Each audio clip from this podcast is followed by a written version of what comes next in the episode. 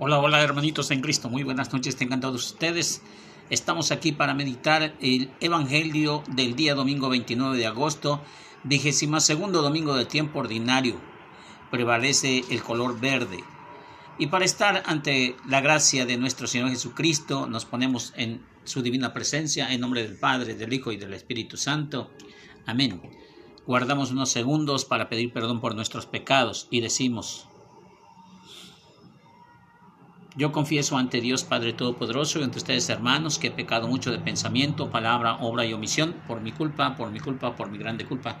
Por eso ruego a Santa María, siempre Virgen, a los ángeles, a los santos y a ustedes hermanos que intercedan por mí ante Dios nuestro Señor.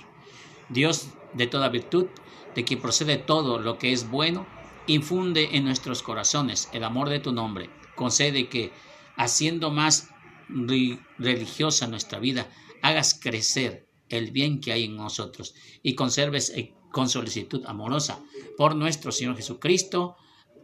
Amén. Del libro del Deuteronomio.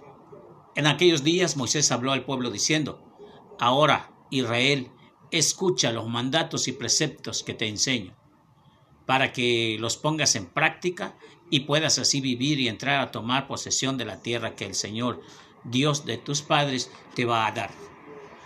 No añadirán nada, ni quitarán nada a lo que les mando. Cumplan los mandatos del Señor que yo les enseño.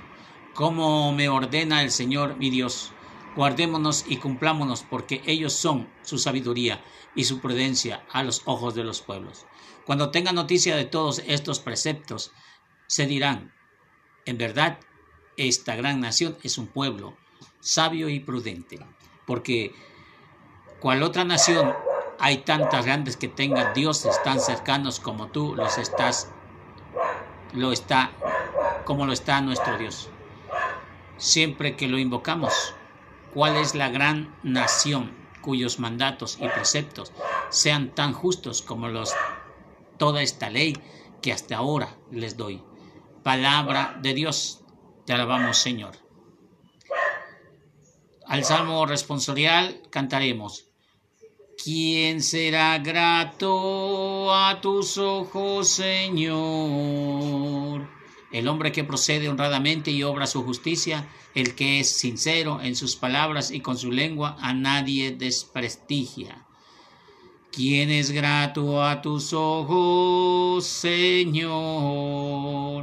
¿Quién no hace el mal al prójimo, ni difama al vecino? ¿Quién no ve con aprecio a los malvados? Pero honra a quien teme al Altísimo. ¿Quién será grato a tus ojos, Señor? ¿Quién presta sin usura y quien no acepta soborno con prejuicio de inocentes? Ese será agradable a los ojos de Dios eternamente. ¿Quién será grato a tus ojos, Señor? De la segunda lectura del apóstol de la carta del apóstol Santiago. Hermanos, todo beneficio y todo don perfecto viene de lo alto, del creador de la luz, en quien no hay ni cambios ni sombras. Por su propia voluntad nos engendró mediante las palabras de la verdad, para que fuésemos, en cierto modo, primicia de sus criaturas. Acepten dócilmente la palabra que ha sido sembrado en ustedes y es capaz de salvarlos. Pongan en práctica esa palabra y no se limiten a escucharla, engañándose a ustedes mismos. La religión pura e intachable a los ojos de Dios Padre consiste en visitar a los huérfanos y a las viudas en sus tribulaciones y en guardarse de este mundo corrompido. Palabra de Dios, te alabamos Señor. Aleluya, aleluya, aleluya. Aleluya, aleluya, aleluya. Del Santo Evangelio según San Marcos. Gloria a ti, Señor. En aquel tiempo se acercaron a Jesús los fariseos y algunos escribas venidos de Jerusalén, viendo que algunos de los discípulos de Jesús comían con las manos impuras, es decir, sin habérselas lavado. Los fariseos y los escribas le preguntaron, ¿Por qué no tienes discípulos? ¿Por qué tus discípulos comen con unas manos impuras y siguen las tradiciones de nuestros mayores? Los fariseos y los judíos en general no comen sin lavarse las manos hasta el codo, siguiendo la tradición de sus discípulos mayores. Al volver al lavarse las manos hasta los codos, siguiendo la tradición de sus mayores. Al volverse del mercado no comen sin haber primero las sin haber primero las oblaciones y observan muchas otras cosas por tradición para purificar los vasos, las garras y las ollas.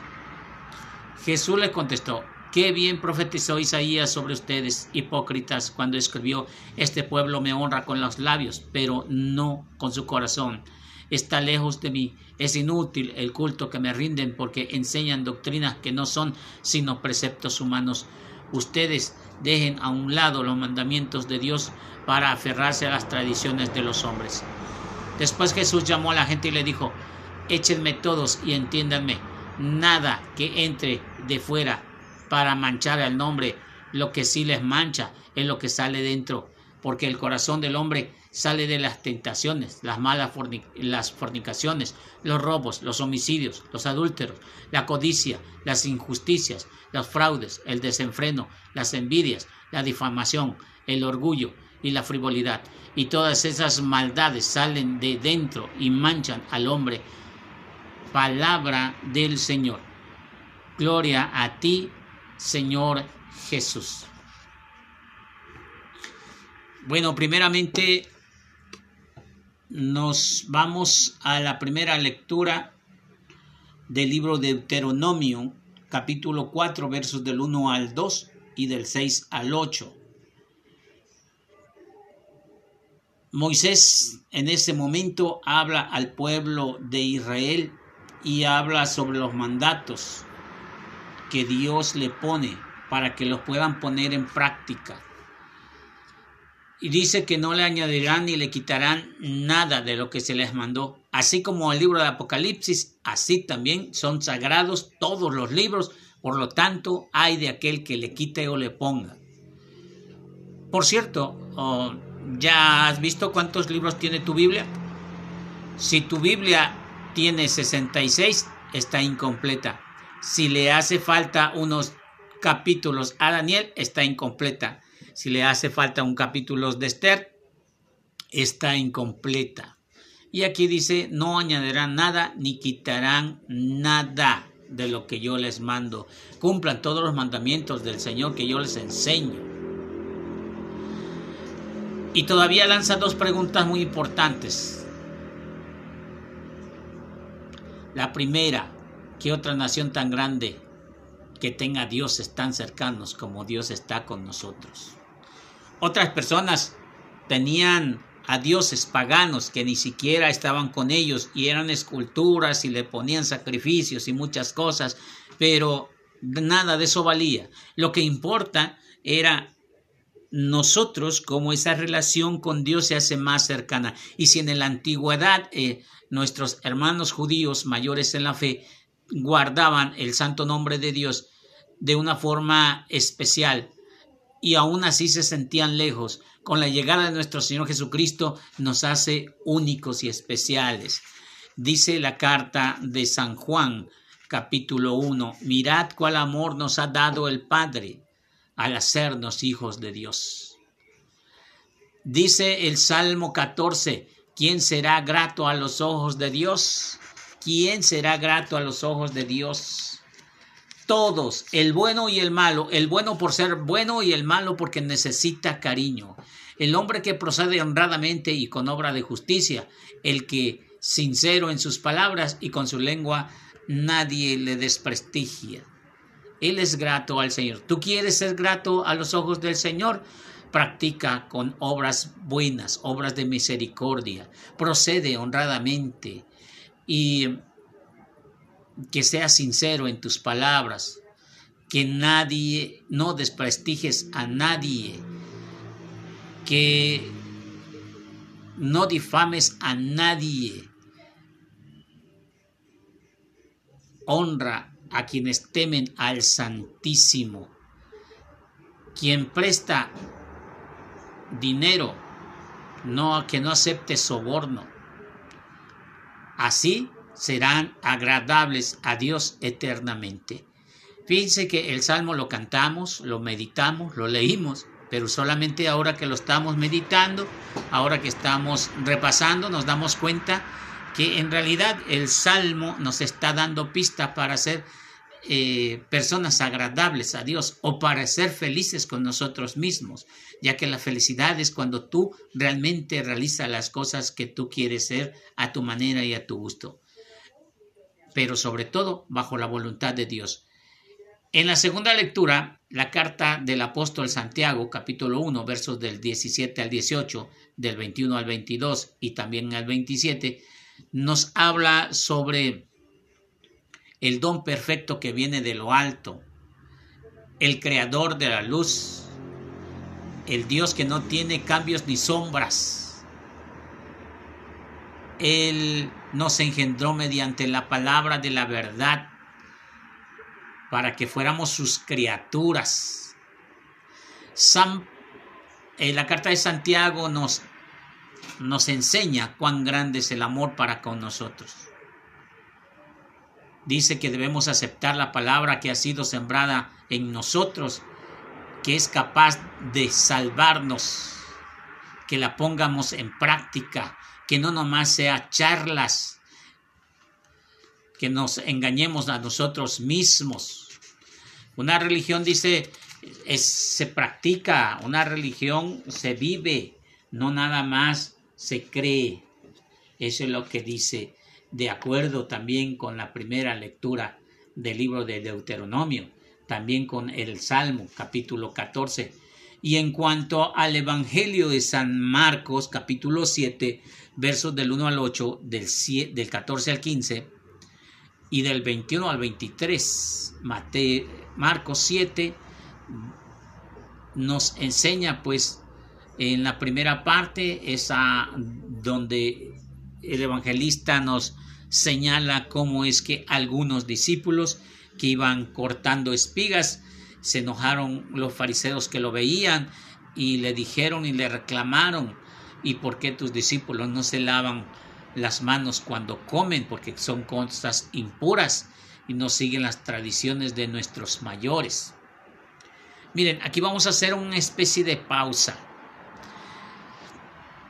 Algunas de las cosas que se leen el día de hoy son reproches de nuestros hermanos no católicos. Nos dicen a nosotros que, eh, que Dios no está con nosotros porque todas las cosas que nosotros decimos y hacemos que no le agradan a Dios. Y también esta parte donde dice que, este, que nosotros eh, somos como esos fariseos que reclaman a Jesús porque no siguen las tradiciones de los mayores. Aquí déjenme decirles que tanto la primera y la segunda Ah, cita que yo mencioné acerca del creer de parte de la iglesia que ellos nos quieren echar en cara que estamos haciendo mal porque eh, según ellos eh, la, la iglesia es obra de humanos. En verdad le decimos de todo amor profundo que han sido engañados y equivocados nuestros hermanos que se han alejado con una vil mentira disfrazada de verdad la única iglesia que puede mostrar que viene desde Jesucristo es la iglesia católica y muchos evangélicos que nacieron ahí en el siglo XV, siglo XVI, ahora pretenden decir que vienen desde el siglo I y eso es totalmente falso, totalmente falso. Lo que hubo en el siglo I, II hasta el XVI y XVII son falsas mentiras refutadas y que hoy en el siglo XXI hay mucha gente que la sigue eh, mm, sacando a relucir para decir mentiras, para seguir engañando. Acordémonos que el demonio no duerme, que el demonio vive de la mentira para engañar y echar a perder a muchos de la gente que cree de verdad.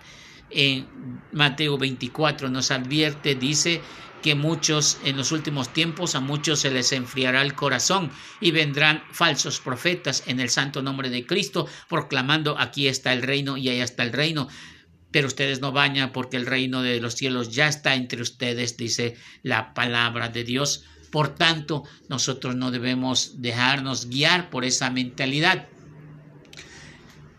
Ahora, algunos de ellos dicen que nosotros seguimos tradiciones de nuestros mayores, como si fuéramos nosotros judíos.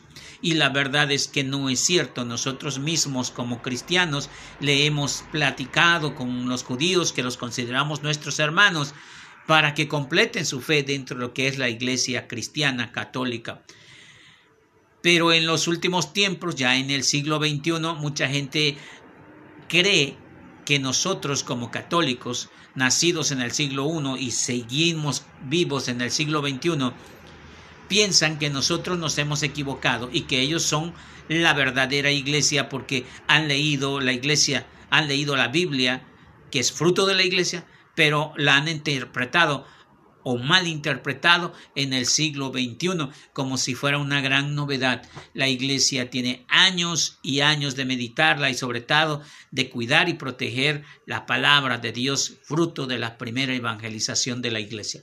Así es que si a ti te han colmado de ideas chuecas, si hemos estado viendo que el mensaje de Dios nos ayuda a contemplar a un Dios amoroso para que nosotros también actuemos de esa manera.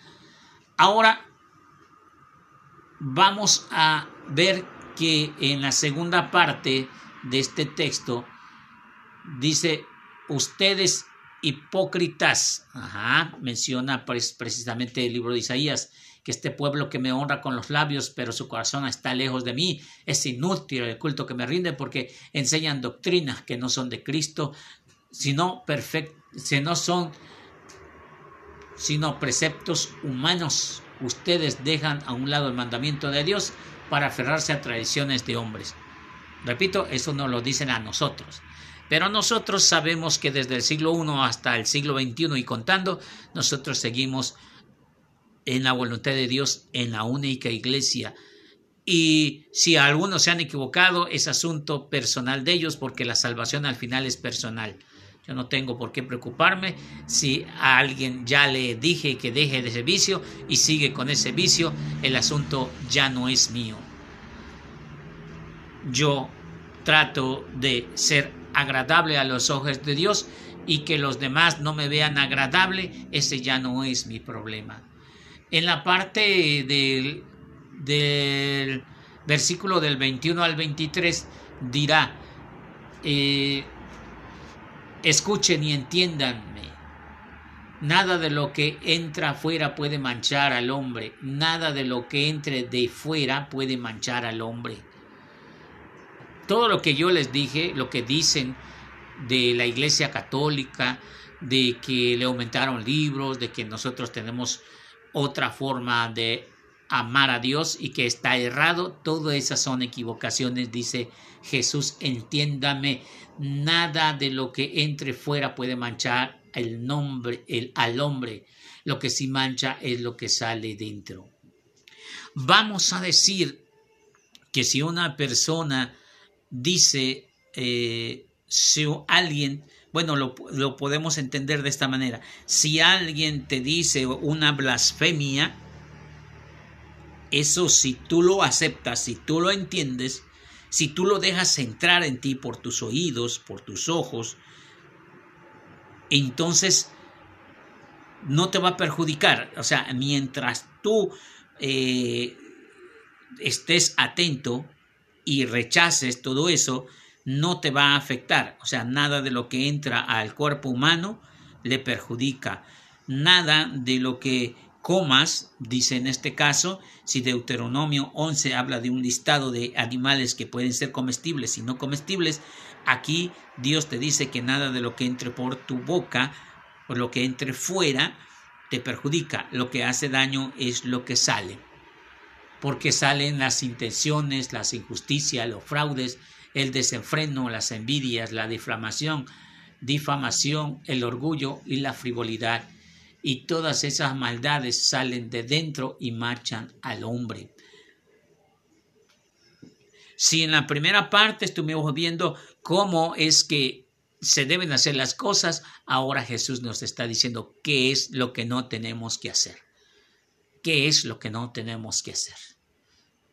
Así es que, hermanos, tenemos esa gran tarea de hacer las cosas según la voluntad de Dios.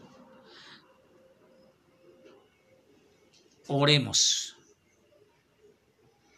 Señor Dios Todopoderoso, que nos llamas a vivir íntegramente al Evangelio, te pedimos que escuches, que hoy te hemos pedido que por tu gracia nos ayude a superar las dificultades de la vida sin perder la fe y la esperanza y la alegría.